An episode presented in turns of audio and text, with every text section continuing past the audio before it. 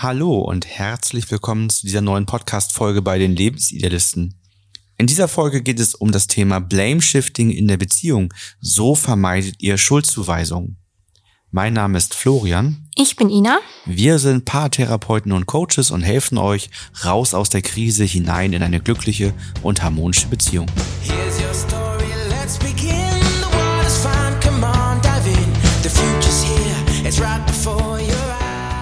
Blame Shifting. Wir starten heute mit einem Begriff aus der Psychologie. Und das meint das Verhalten einer Person, die versucht, die Verantwortung für ihre eigenen Fehler bzw. für die Fehlhandlung auf eine andere Person oder Umstände zu übertragen. Das Ziel ist dabei, die Schuld von sich abzuwenden und Konsequenzen für das Fehlverhalten zu vermeiden. Blame-Shifting, muss man dazu sagen, geschieht nicht immer bewusst. Manchmal nimmt man das auch selber gar nicht richtig wahr. Wir wollen euch deshalb auch in dieser Podcast-Folge einmal zeigen, welche Probleme Schuldzuweisungen mit sich bringen und wie ihr dieses Thema als Liebespaar angehen könnt.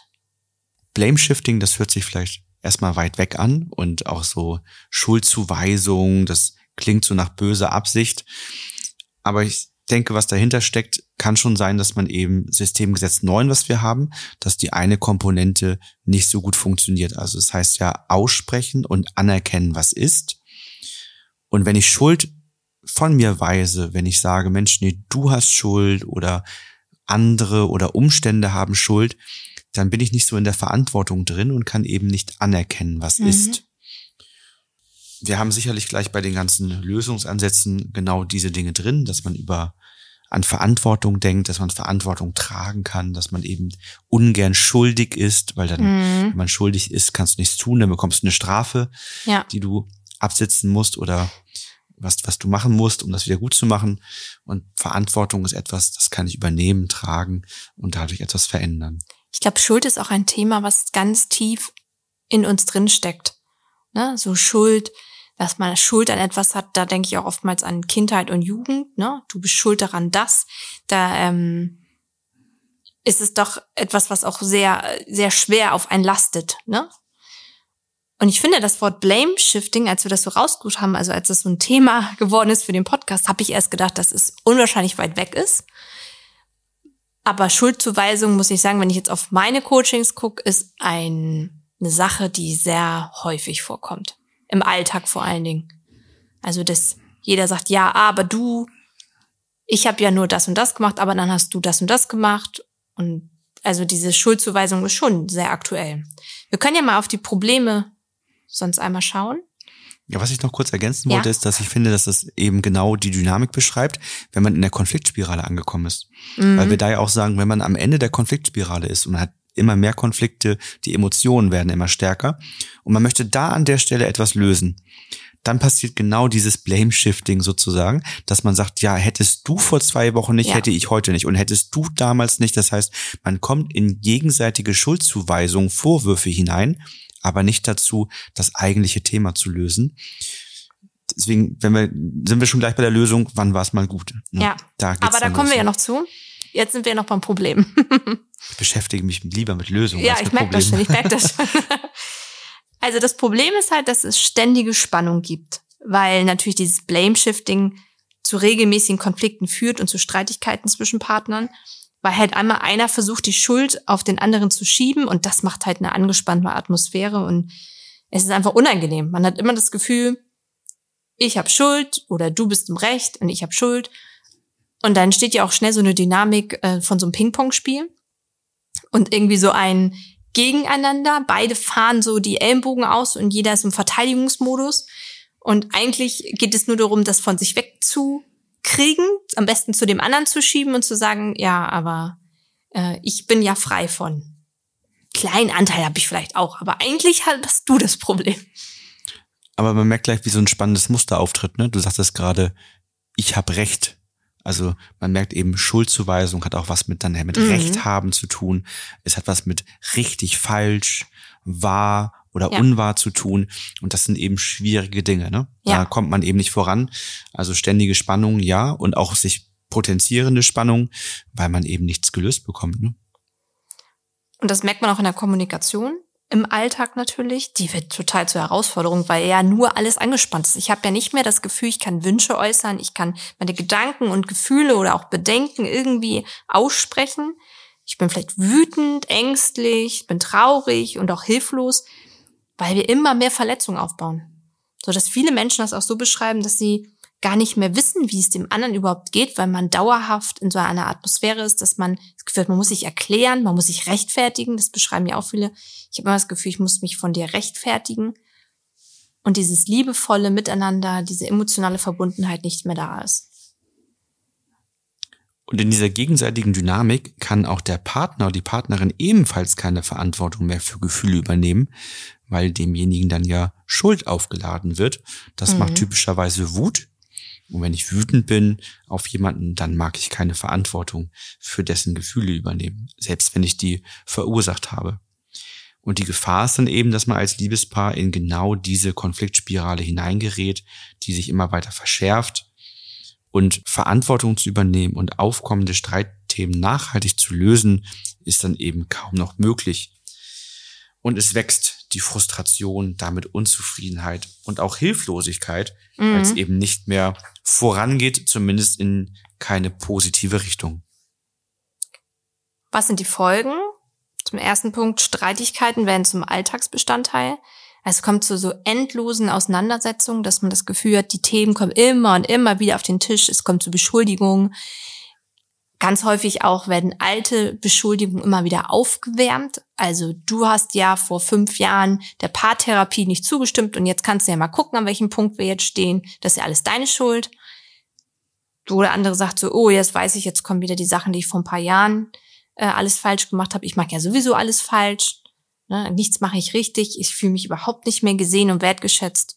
Wo, wozu brauchst du mich denn eigentlich noch? Das sind so die Fragen, die dann aufkommen. Eine weitere Folge ist, dass es zu erheblicher emotionaler Belastung führt, wenn beide Partner sich regelmäßig verletzt fühlen, wütend, frustriert, mhm. aber auch entmutigt. Und diese unguten Gefühle im Alltag oder auch vielleicht bei größeren Situationen bleiben ungelöst und stauen sich an. Und dadurch werden andere Lebensbereiche beeinflusst. Nur wenn ich keine Energie mehr habe, weil sich in mir so viel Konflikte und damit ungute Gefühle anstauen, dann habe ich auch nicht die gleiche Performance bei der Arbeit. Dann mache ich vielleicht nicht mehr so gerne Sport oder also es ist Familie, Partnerschaft ist ein sehr wichtiges Fundament und wirkt sich sehr, sehr intensiv auf die anderen Lebensbereiche aus. Es gibt allgemein Schwierigkeiten bei der Konfliktlösung, weil halt immer diese Schuldzuweisung im Vordergrund steht. Also man erreicht eigentlich gar nicht eine nachhaltige Lösung, weil man in diesem Modus der Schuldzuweisung bleibt und kommt dann natürlich auch nicht weiter voran. Man dreht sich dann immer mehr im Kreis. Und das sieht man halt dann auch wieder als Folge in der Kommunikation, dass beide halt wieder nicht ihre Gedanken aussprechen, Gefühle aussprechen, dass manchmal auch schon eine Art Angst vor Gesprächen sich entwickelt, dass man sagt, oh, ich weiß, ich möchte mich eigentlich gar nicht mit dir auseinandersetzen, abends auf der Couch ein Gespräch anfangen oder ich möchte nicht essen gehen, weil ich weiß, es kommt wieder das Thema der Schuldzuweisung, was alles schlecht ist, was alles schief läuft hervor. Und das zieht so viel Energie, das macht mich so traurig, das möchte ich nicht mehr. So die letzten Folgen, die eintreten können, sind Vertrauensverlust, aber auch besonders negative Auswirkungen in Bezug auf die Selbstachtung mhm. oder auch auf Selbstwertgefühl. Ja, wenn man so diese Schuld aufgeladen bekommt, ne, dass man sich eben schuldig fühlt, nicht gut genug zu sein, ne, nicht wertvoll zu sein, dem anderen zur Last zu fallen. Das sind so Dinge, die dann vielleicht auch gerade bei jemanden, der kein besonders ausgeprägtes Selbstbewusstsein mitbringt, besonders negative Auswirkungen haben, bis hin dass Trennungsgedanken eine Rolle spielen und einer oder beide überlegen, die Beziehung zu beenden.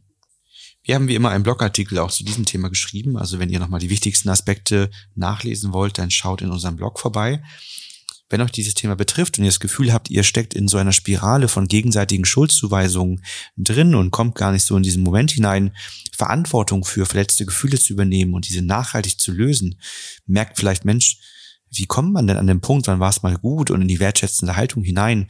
Irgendwie könnten wir da Unterstützung bei gebrauchen. dann meldet euch sehr gerne bei uns fürs telefonische Erstgespräch an. Wir schauen dann gemeinsam, ob das thematisch bei uns reinpasst, was euch betrifft.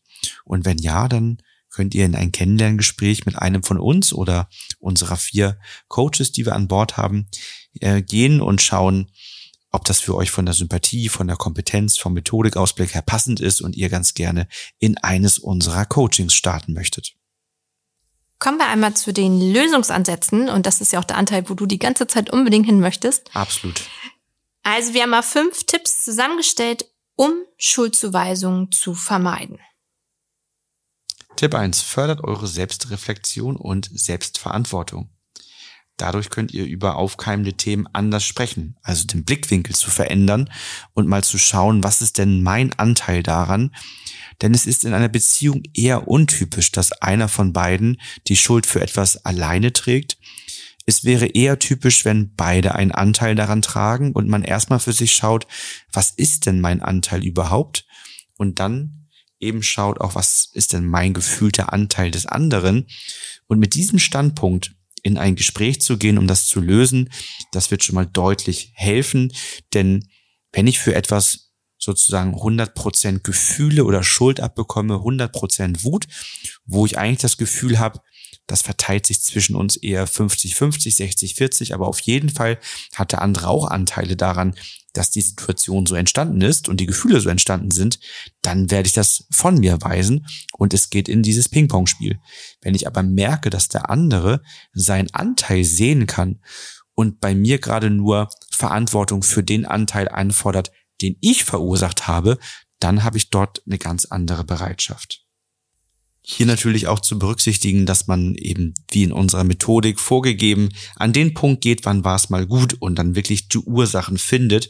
Ähm, wofür ist das verantwortlich? Das kann natürlich in eurer Beziehung liegen. Es kann aber natürlich auch durchaus sein, dass einer oder beide bestimmte Prägungen aus der Vergangenheit, also aus vorherigen Beziehungen oder aus der Kindheit mitbringen oder auch vielleicht in der Beziehung der Eltern das so erlebt haben und deswegen dazu neigen, eben dem anderen Schuld zuzuweisen, anstatt Verantwortung übernehmen zu können.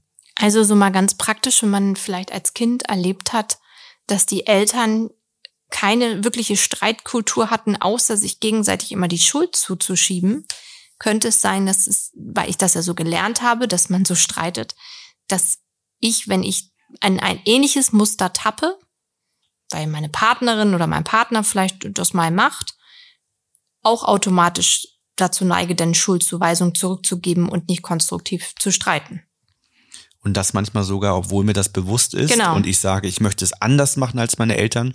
Und weil ich dann aber eben nicht die richtigen Schritte gemacht habe und nicht an mir vielleicht so gearbeitet habe, dass es wirklich funktioniert, passiert es trotzdem. Mhm. Und dann merkt man, dass da eben so eine Prägung in einem wirkt.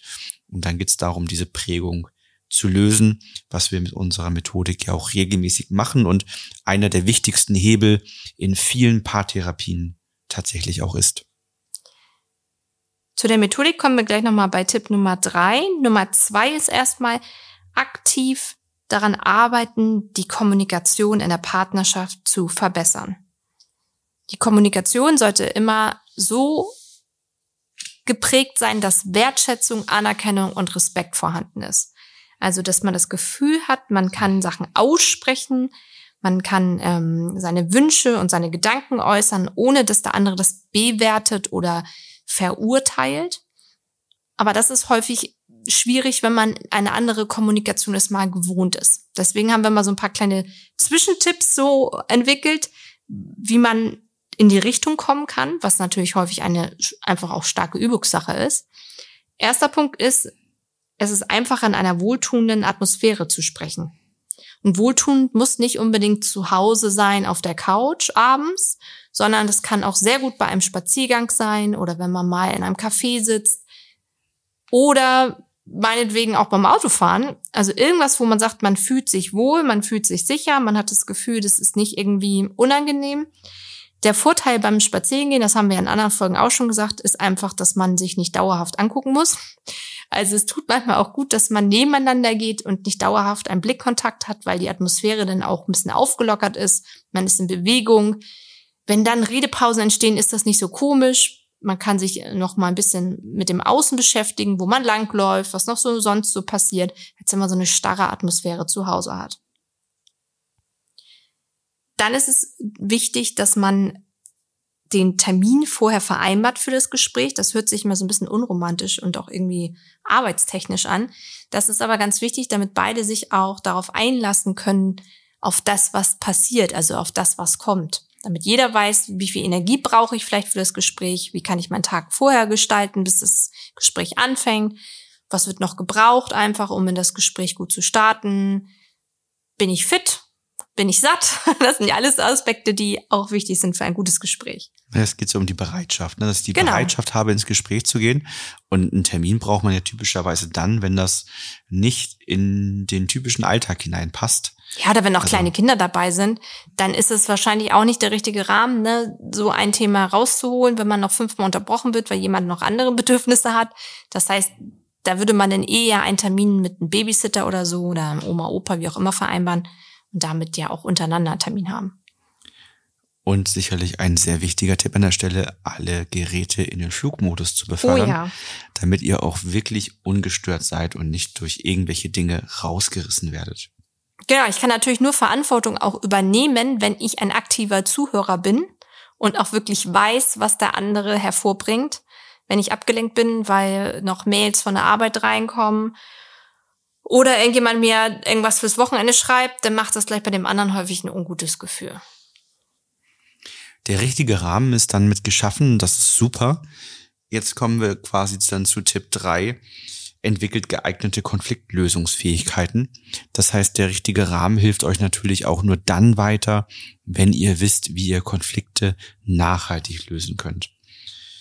Oder wie ihr zu einer stimmigen Entscheidung findet oder wie ihr einen stimmigen Kompromiss schließen könnt. Also sind ja alles Dinge, die haben wir typischerweise weniger in der Schule gelernt, die haben wir vielleicht auch zu Hause nicht so richtig gelernt. Das heißt, da müssen wir uns eigenes Wissen aneignen.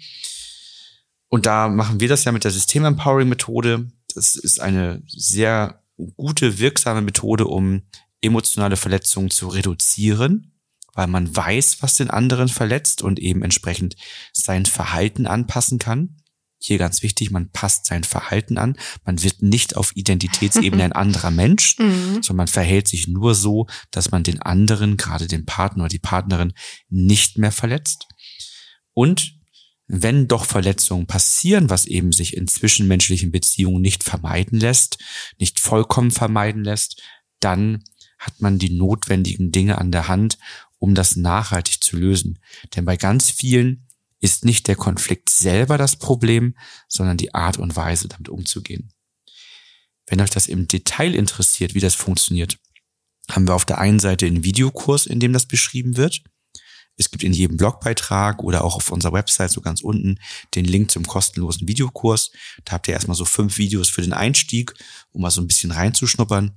Und wenn ihr dann unseren großen Videokurs buchen möchtet, der ist dann halt kostenpflichtig. Da wird das im Detail erklärt und es ist natürlich Bestandteil in jedem unserer Coachings, dass wir so eine kleine theoretische Einführung machen, um euch da abzuholen, damit wir das gleiche Wording haben, wissen, wovon wir gemeinsam sprechen und dann geht es nach der kleinen theoretischen Einführung alle Sessions im Doing, dass wir sie aktiv anwenden, gemeinsam angeleitet, um dann entsprechend auch zu Hause die nächsten Steps machen zu können.